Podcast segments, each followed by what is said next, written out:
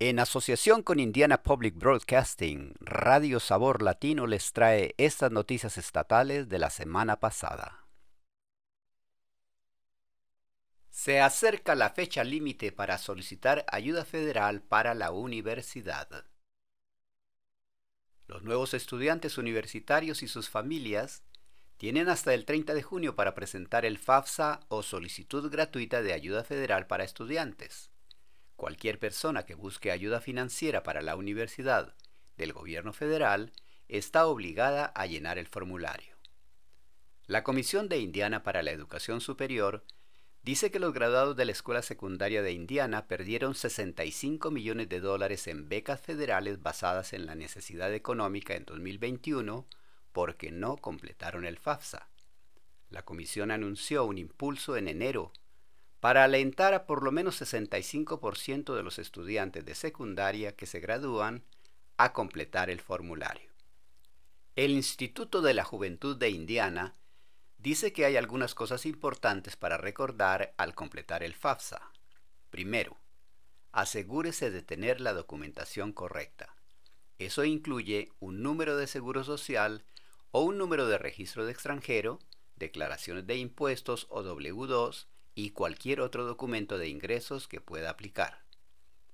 A partir del próximo año escolar, Indiana requerirá que la mayoría de los estudiantes que se gradúan de la escuela secundaria llenen el FAFSA.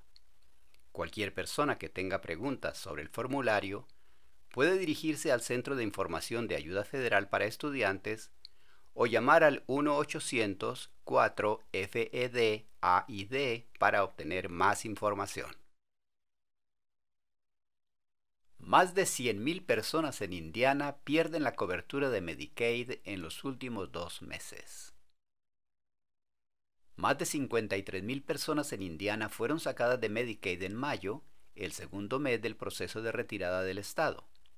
Esta cifra se suma a las casi 53.000 personas de Indiana que perdieron la cobertura en abril. La emergencia de salud pública federal COVID-19 permitió a las personas mantener la cobertura continua de Medicaid, incluso si no cumplían ciertos requisitos de ingresos u otros requisitos de elegibilidad. La emergencia terminó en marzo e Indiana empezó a dar de baja a los beneficiarios de Medicaid en un periodo de 12 meses.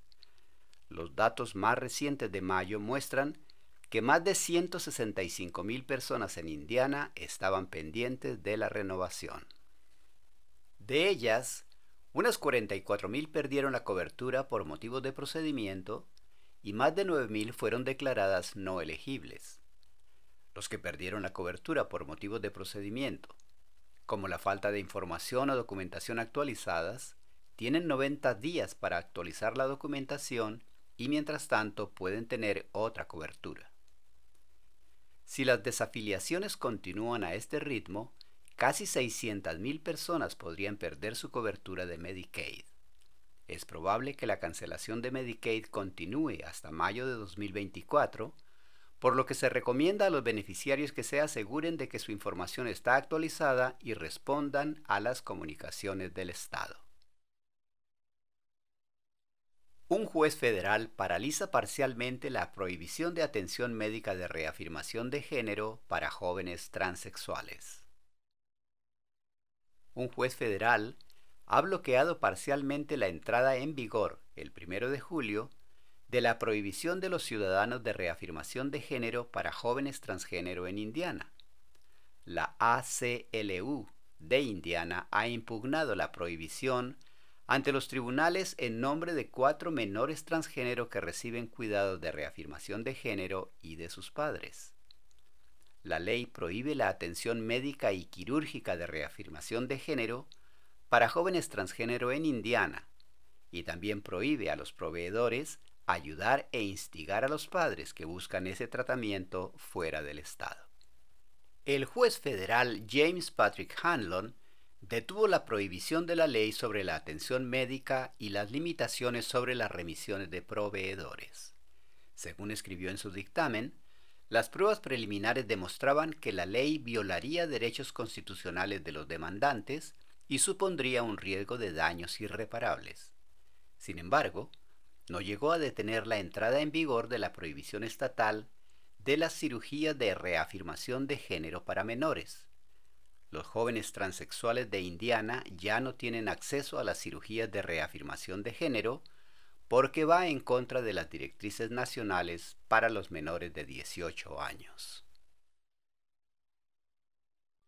Estas noticias fueron traídas a usted a través de una asociación de Indiana Public Broadcasting y Radio Sabor Latino, traducción proporcionada por El Puente. Volveremos la próxima semana con más noticias.